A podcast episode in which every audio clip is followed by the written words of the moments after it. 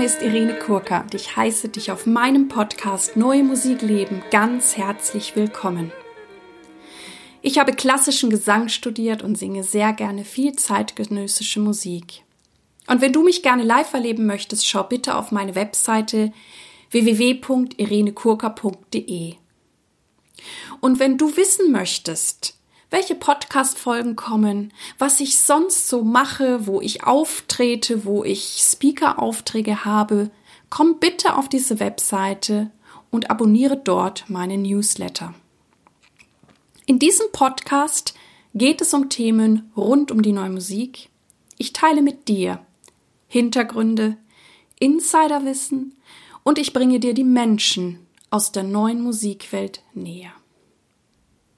Ich bin immer unglaublich, ja, dankbar und berührt, wenn ihr mich anschreibt. Ich bekomme sehr viele, sehr persönliche Mails und ja, es berührt mich einfach und es motiviert mich immer wieder, mit diesem Podcast weiterzumachen. Deswegen vielen Dank. Auch danke für die, die sich die Zeit genommen haben, mich tatsächlich auf verschiedenen Plattformen wie Apple ja, eine Bewertung abzugeben oder ein Feedback zu geben. Das hilft einfach meiner Arbeit, der Sichtbarkeit dieses Podcasts und natürlich auch der Sichtbarkeit von der neuen zeitgenössischen Musik. Ich bin auch sehr dankbar und stolz, dass ich Kooperationspartnerin der NMZ bin, der neuen Musikzeitung. In den Shownotes findest du den Link dazu. Ich nehme an, dass du die Zeitung vielleicht schon kennst und wenn nicht, Guck dich dort sehr gerne um. Du kannst sie abonnieren oder auch die Newsletter abonnieren der NMZ. Schau es dir einfach an. In der heutigen Folge habe ich ein Interview mit dem wunderbaren Komponisten Gerald Eckert für euch. Hallo lieber Gerald, lieber Gerald Eckert. Ich habe das große Vergnügen, mit dir heute im schönen Eckernförde zu sein, wo du ja immer sein darfst. Ich darf hier mal ab und zu sein und das ist einfach, ja, landschaftlich wunderschön hier an der Ostsee. Ich begrüße dich ganz herzlich zu dem Interview heute. Ja, vielen Dank. Ich freue mich auch. Ich möchte als erstes von dir wissen, wie bist du zur neuen Musik gekommen? Ähm, das ist eine etwas längere Geschichte. Also es hat damit angefangen, dass ich mal in einer Rock-Jazz-Band gespielt habe. Und äh, äh, ich habe E-Bass gespielt und ähm, da haben wir eben auch schon immer eine Menge ausprobiert. Und ähm, irgendwann war mir der E-Bass tatsächlich zu limitiert, also für meine Vorstellungen. Und dann kam das Cello sozusagen dazu, was bis dato eben eher ein klassisches Instrument war, aber das wurde dann hinzugezogen und ähm, dann war auch diese, diese äh, Rock-Ebene habe ich dann auch verlassen und bin quasi immer mehr in die experimentelle Ebene gegangen. Und ähm, zu der Zeit gab es dann die ersten Mehrspurmaschinen, äh, die dann in irgendeiner Weise sogar noch erschwinglich waren und dann konnte man Mehrspuraufnahmen machen und das war natürlich sensationell. Also äh, sozusagen spielen und dann nochmal über eine Schicht drüber spielen und so begann das. Und experimentell heißt bei dir eher improvisiert oder hast du schon was äh, notiert äh, und festgelegt? Ich, ich habe es auch notiert, schon äh, mit dem Rahmen der Möglichkeiten, die ich damals hatte. Also ähm, damit meine ich jetzt nicht die äh, Notenschrift, das war schon geläufig und alles, aber irgendwie, also es gab ja schon gewisse Notationsfragen, äh, die damals schon auftauchten, eben Dinge, die bis heute eine Rolle spielen. Zum Beispiel, wo streicht man, mit welcher Bogengeschwindigkeit streicht man, wie in Anführungszeichen gewichtet man Seiten, wenn man Doppelgriffe spielt? Ist es gleich? Liegt das Gewicht auf einer bestimmten Seite, was die Klangfarbe sehr verändern kann? Und ähm, das hat sich dann tatsächlich erst über Jahre hin entwickelt, äh, wie man sowas wirklich notiert, auch Sachen erfunden, Zeichen, um, um das adäquat ausdrücken zu können. Aber das hat seinen Ursprung tatsächlich zu der Zeit. Was macht für dich gute neue Musik aus? Das ist eine schwierige Frage. Also was ich auf jeden Fall sagen kann, das ist bestimmt keine umfassende Antwort, aber was ich mit Sicherheit sagen kann, ist, dass es bei jedem Hören etwas Neues entdeckt. Das ist, äh, äh, glaube ich, äh, etwas, was ich sagen kann, was äh, ein Qualitätsmerkmal für mich wäre. Kann ich gut verstehen. Was schätzt du an Interpreten besonders in der Zusammenarbeit? Erstens mal die technischen Fähigkeiten, die die Interpreten haben, aber weit mehr noch die Fähigkeit, sich auf Dinge einzulassen. Und da ich denke, dass meine Klangwelt schon ein bisschen spezifisch ist, bedarf es, glaube ich, schon einen gewissen Einfühlungsvermögen, um überhaupt zu verstehen, wie was eben auch gemeint ist. Denn die Notation kann das letztlich ja dann doch nicht ganz erschöpfend darstellen, obwohl ich versuche, so akribisch wie möglich äh, zu schreiben. Und wenn jemand dann ähm, dieses Vermögen besitzt, das sozusagen zu erkennen, was der Komponist in dem Fall ich möchte und das sozusagen mit seiner Person dann ausfüllt, dann ist das äh, eigentlich ein paradiesischer Zustand eines, eines Interpreten, finde ich. Ja, sehe ich auch so. Wie war das bei dir? Wie reagieren deine Freunde, Familien, Kollegen und das Publikum auf deine Art Musik zu machen und wie gehst du damit um? Meine Familie reagiert eher reserviert, weil, weil das, das Bild eher traditionell geprägt ist, woher es kommt.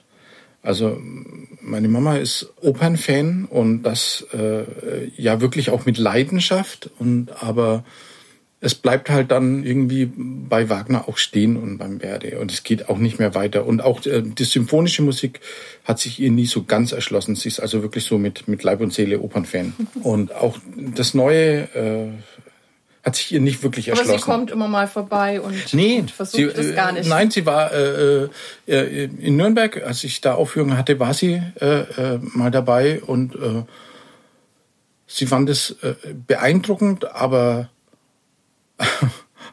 eher im distanzierten Sinn. Also sie, sie, ich glaube nicht, dass sie äh, das jetzt wirklich verstanden hat, was ich, was ich will. Und ähm, ja, auf der anderen Seite, das ist, es gibt so eine gewisse Diskrepanz. Auf der anderen Seite, äh, mein Bruder ist Gitarrist und äh, als wir eben Teenager waren, haben wir halt auch viel Hendrix gehört. Ne? Also ich glaube, sie kann heute noch die Hälfte von Hendrix-Songs, wenn sie es hört, kann sie es noch identifizieren. Ne? Also so weit geht's dann schon, aber äh, in, die, in die neue Musik äh, hat sie es nicht geschafft. Genau, deine Frau ist ja Flötistin, ja. die macht ja auch neue Musik und ja, deine Freunde, sind die dann alle aus dem neuen Musikumfeld oder wie ist das da so? Äh, nein, also die machen ganz andere Dinge. Also sind teilweise Mathematiker und so, die dann schon aufgeschlossen sind, äh, aber die jetzt eigentlich auch so quasi in ihrer Welt sind und eben so beschäftigt sind, dass die jetzt nicht so aufgeschlossen, die, die kann ich nicht sagen aufgeschlossen, aufgeschlossen schon, aber die sind eben auch so eingespannt, dass da die Zeit nicht wirklich mhm. für ist. Glaubst du, dass es Vorurteile gegenüber der neuen Musik gibt? Und was wünscht oder tust du dafür, dass sich diese ändern können? Ähm, es gibt mit Sicherheit Vorurteile der neuen Musik gegenüber. Also das sind die gängigen Klischees. Ne? Also ähm, bis hin, dass neue Musik eher kopflastig ist und während äh, klassisch romantische Musik doch eben auch emotionale Natur äh, hat. Ähm, es ist auch immer schwierig, äh, äh, dem zu entgegnen und weil man das Gefühl hat, man fängt jedes Mal von vorne an. Das ist die Schwierigkeit. Vor allen Dingen, man trifft auf besonders resistente Leute eben auch, ne? die einen immer überzeugen wollen. Das Interessante ist, äh, dass nicht ich überzeugen möchte, was die neue Musik ist, sondern sie möchte mich immer davon überzeugen, wie toll eigentlich eher die romantische Musik ist. Und den kann man natürlich entgegen. Also ich meine, das ist natürlich äh, äh, schon ein großes Missverständnis, dass die neue Musik keinen emotionalen Gehalt hat.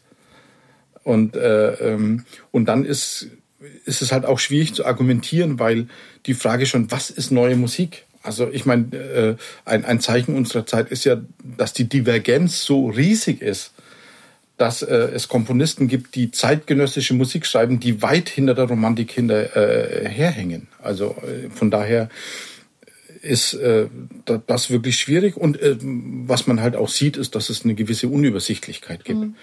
Was ich konkret dagegen tue, ist, ähm, dass ich sozusagen den Gesprächen und auch äh, dem äh, Schriftverkehr sozusagen äh, extrem offen gegenüber sind. Wenn die Menschen Fragen haben, dann wird ihnen das, hoffe ich, auch meinerseits auch geduldig erklärt.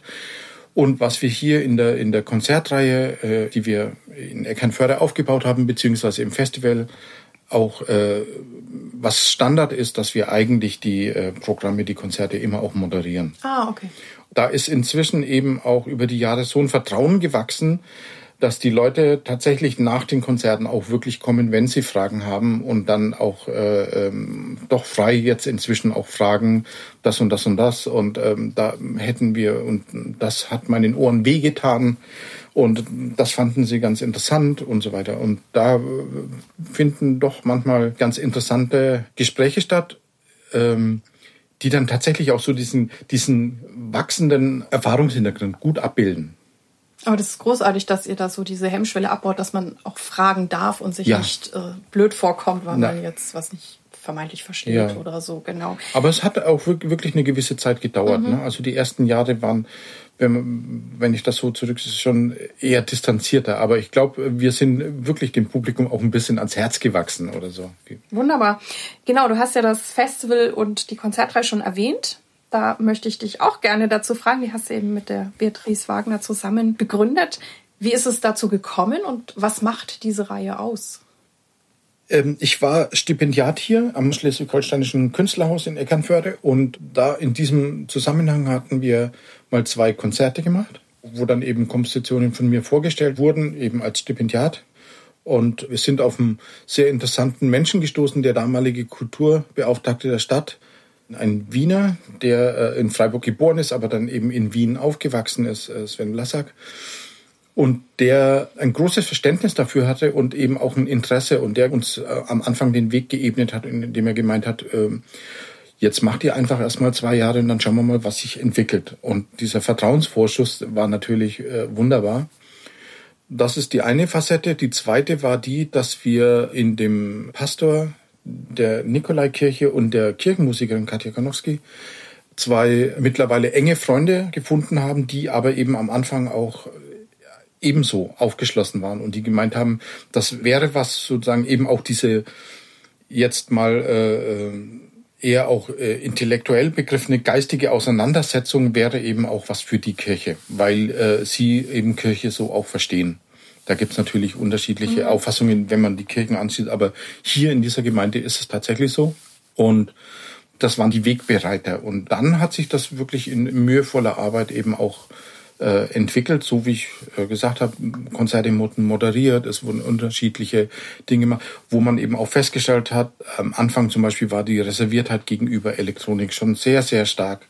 Und ähm, so dass wir bis heute rein elektronische Stücke äh, auch nur immer einstreuen, also kein, kein Hauptgewicht drauflegen. Was aber inzwischen sehr gewachsen ist, ist eben auch der Zuspruch für Elektronik, wenn mhm. Instrumente dabei sind oder, oder eben auch Stimmen. Wir hatten ähm, im Festival vor vier Jahren zum Beispiel das atmende Klarsein, was extrem gut ankam äh, für die zwölf Stimmen und Live-Elektronik mhm. von Nono.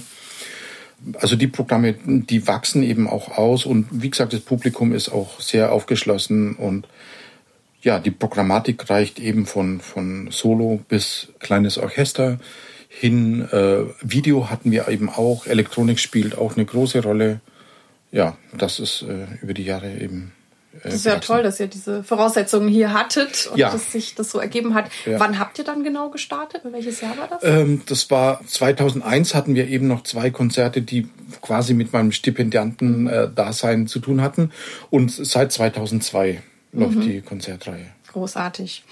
Ich bin ja Sängerin. Was ist für dich das Besondere oder das Herausfordernde für die menschliche Stimme zu schreiben?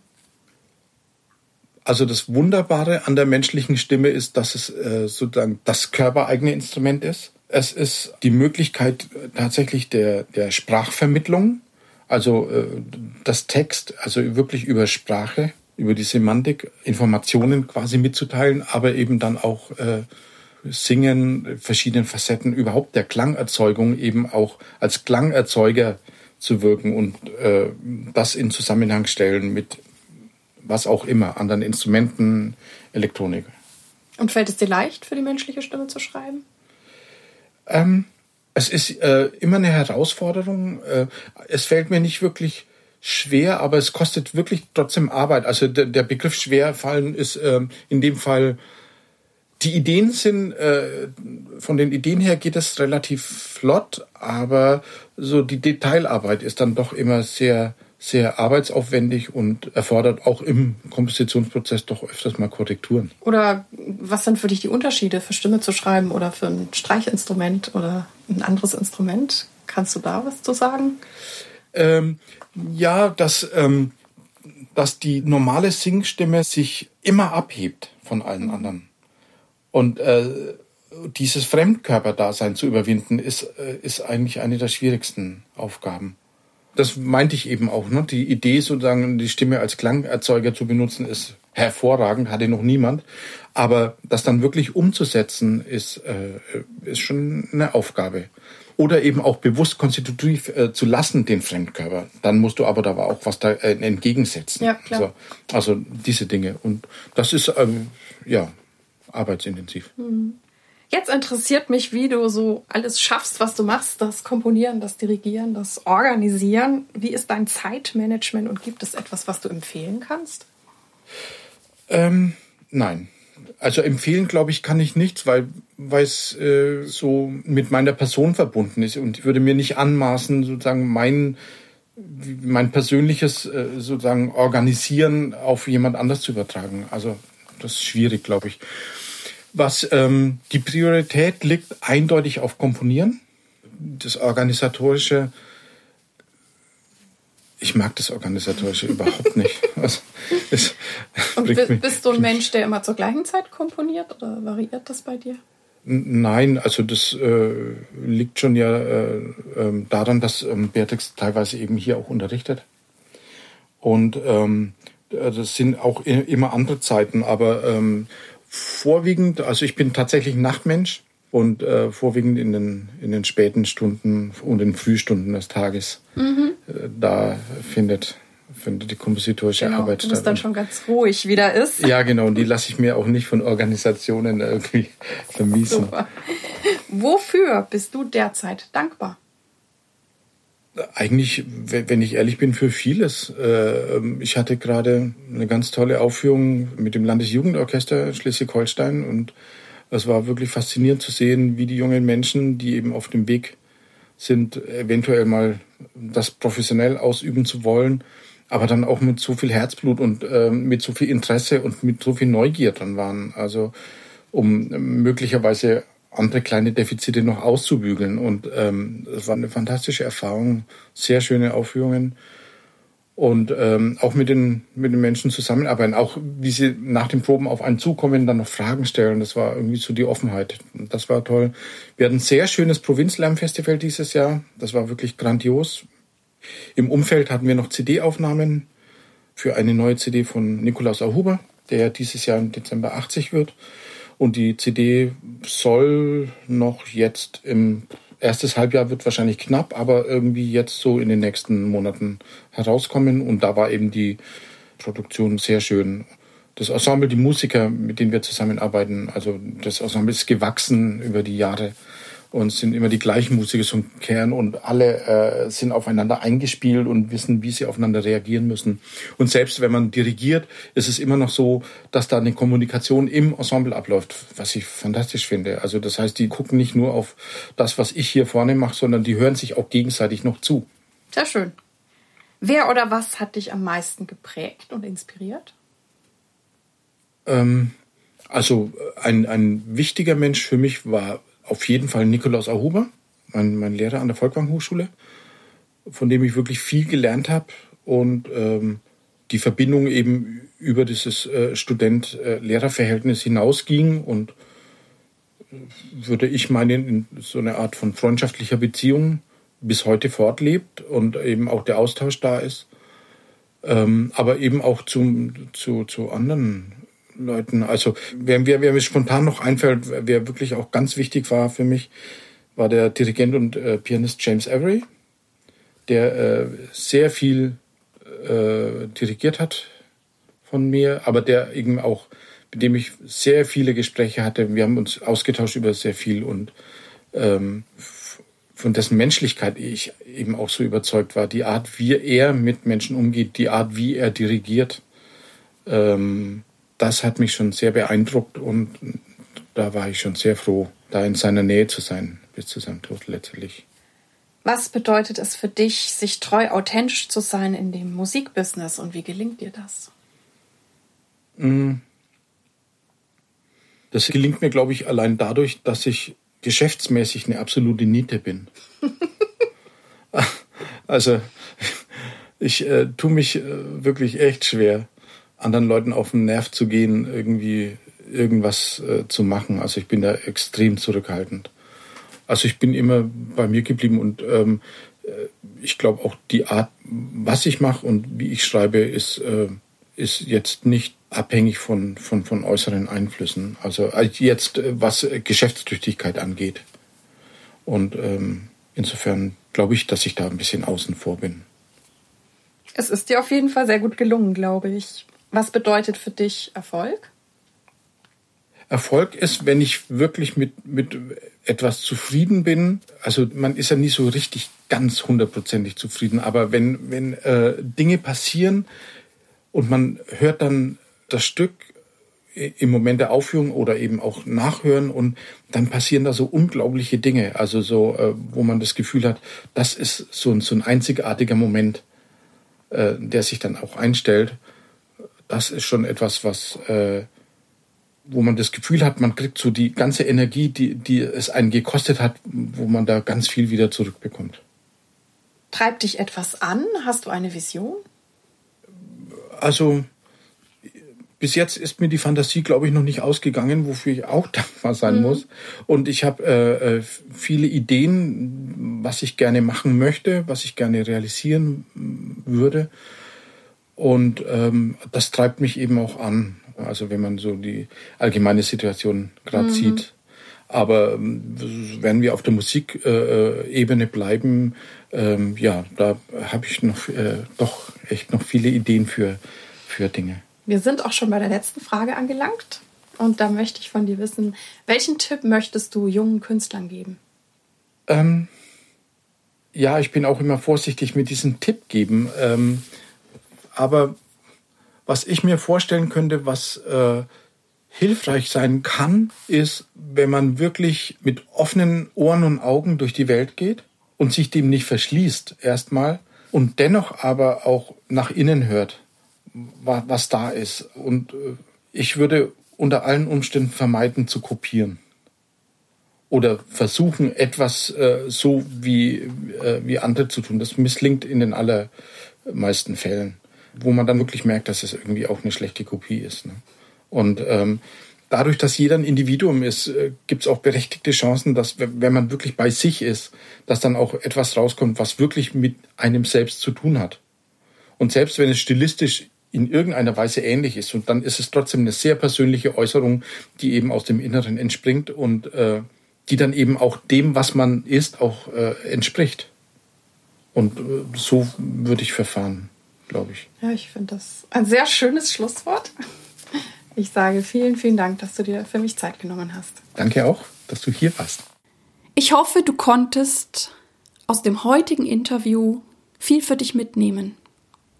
Und ich freue mich auf deine Ideen und Anregungen über E-Mail oder Facebook. Ich freue mich sehr auf die Interaktion mit dir. Vielen Dank, dass du bei mir eingeschaltet hast. Ich hoffe, es hat dir gefallen und dich inspiriert. Und ich freue mich sehr, wenn du dir Zeit nehmen kannst, mir und diesem Podcast eine gute Bewertung auf iTunes abzugeben oder diesen Podcast deinen Freunden, Freundinnen, Kollegen und Kolleginnen zu empfehlen.